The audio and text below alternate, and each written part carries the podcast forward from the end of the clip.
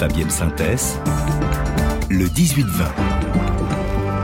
Le monde d'après de Franck Madvon. Franck, demain, deuil national en Italie. Les drapeaux sont en berne à l'occasion des obsèques, vous le savez, de Silvio Berlusconi. Depuis hier, on parle de l'héritage du Cavaliere, un héritage qui dépasse évidemment les frontières de l'Italie.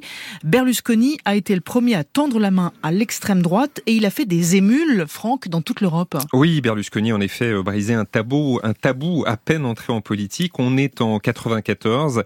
Le Cavaliere fonde Forza Italia, un parti taillé pour lui sans réelle colonne vertébrale idéologique euh, qui exalte la liberté, la réussite sociale, l'insouciance des années 80.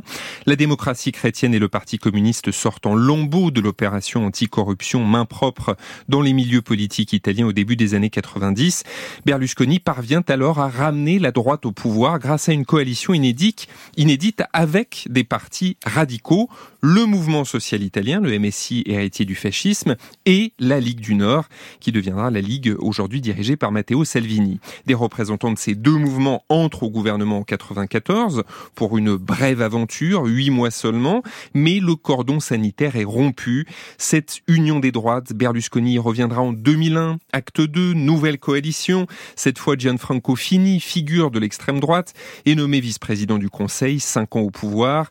Puis 2008, nouveau mandat du Cavaliere, trois ans encore, mêmes alliances. Dans la liste du gouvernement, Fabienne, un nom fait son apparition, Giorgia Meloni, ministre en charge de la jeunesse. Six ans plus tard, elle prend la tête du parti d'extrême droite Frères d'Italie qui l'a conduit en 2022 au sommet de l'État. Et donc, cette union des droites a inspiré d'autres partis européens. Berlusconi est même devenu une figure de la droite européenne. Il a fait entrer Forza Italia au PPE, le groupe de centre droit du Parlement européen, où son parti est devenu incontournable.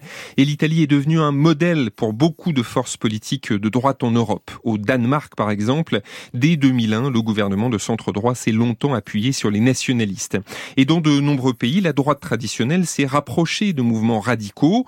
Dans le même temps, des partis extrémistes se sont adoucis, recentrés.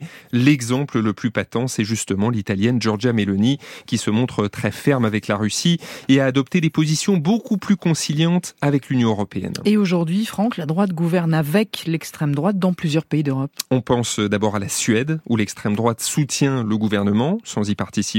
La gauche a ainsi été écartée du pouvoir dans un pays où le discours anti-immigration est très répandu, un élément important de la vie politique. En Finlande, les élections datent d'avril dernier, les négociations de coalition sont en cours, mais le centre droit pourrait gouverner avec les nationalistes du Parti des Finlandais, arrivé deuxième du scrutin. C'est aussi le cas en Lettonie, c'était vrai il y a peu en Autriche, et on surveille la situation politique en Espagne. Le Premier ministre Pedro Sanchez a convoqué des élections législatives anticipées le 23 juillet, après la défaite de son camp au scrutin euh, euh, locaux et régionaux il y a deux semaines. Le parti d'extrême droite Vox pourrait faire son entrée au gouvernement. Le parti populaire à droite gouverne déjà grâce au soutien de Vox dans plusieurs régions. Il tente de limiter son influence, mais veut surtout obtenir une majorité suffisante pour revenir au pouvoir. Bref, et résultat, le paysage politique européen penche de plus en plus à droite. Ben oui, il faut d'ailleurs euh, ajouter au tableau, Fabienne, qu'on vient de décrire, que deux autres partis, deux autres pays, décidément, outre l'Italie, sont dirigés aujourd'hui par l'extrême droite, la Pologne et la Hongrie, bien sûr. Cela dit, des élections sont prévues cet automne en Pologne. La droite radicale est donc particulièrement influente en Europe et même en France et en Allemagne où elle reste à distance du pouvoir au plan national, elle progresse dans les sondages. Ce mouvement devrait se vérifier l'an prochain aux élections européennes où les partis d'extrême droite sont bien partis pour augmenter leurs effectifs au Parlement de Strasbourg. Un peu partout, les fronts républicains se fissurent, l'extrême droite se banalise, la droite traditionnelle et parfois même la gauche ont adopté ces thèmes de prédilection comme l'immigration. Ce phénomène aurait sans doute existé sans Berlusconi, mais en ouvrant la voie, il en a été le catalyseur. Le monde d'après, signé Franck Madvon. Franck, merci beaucoup. À demain.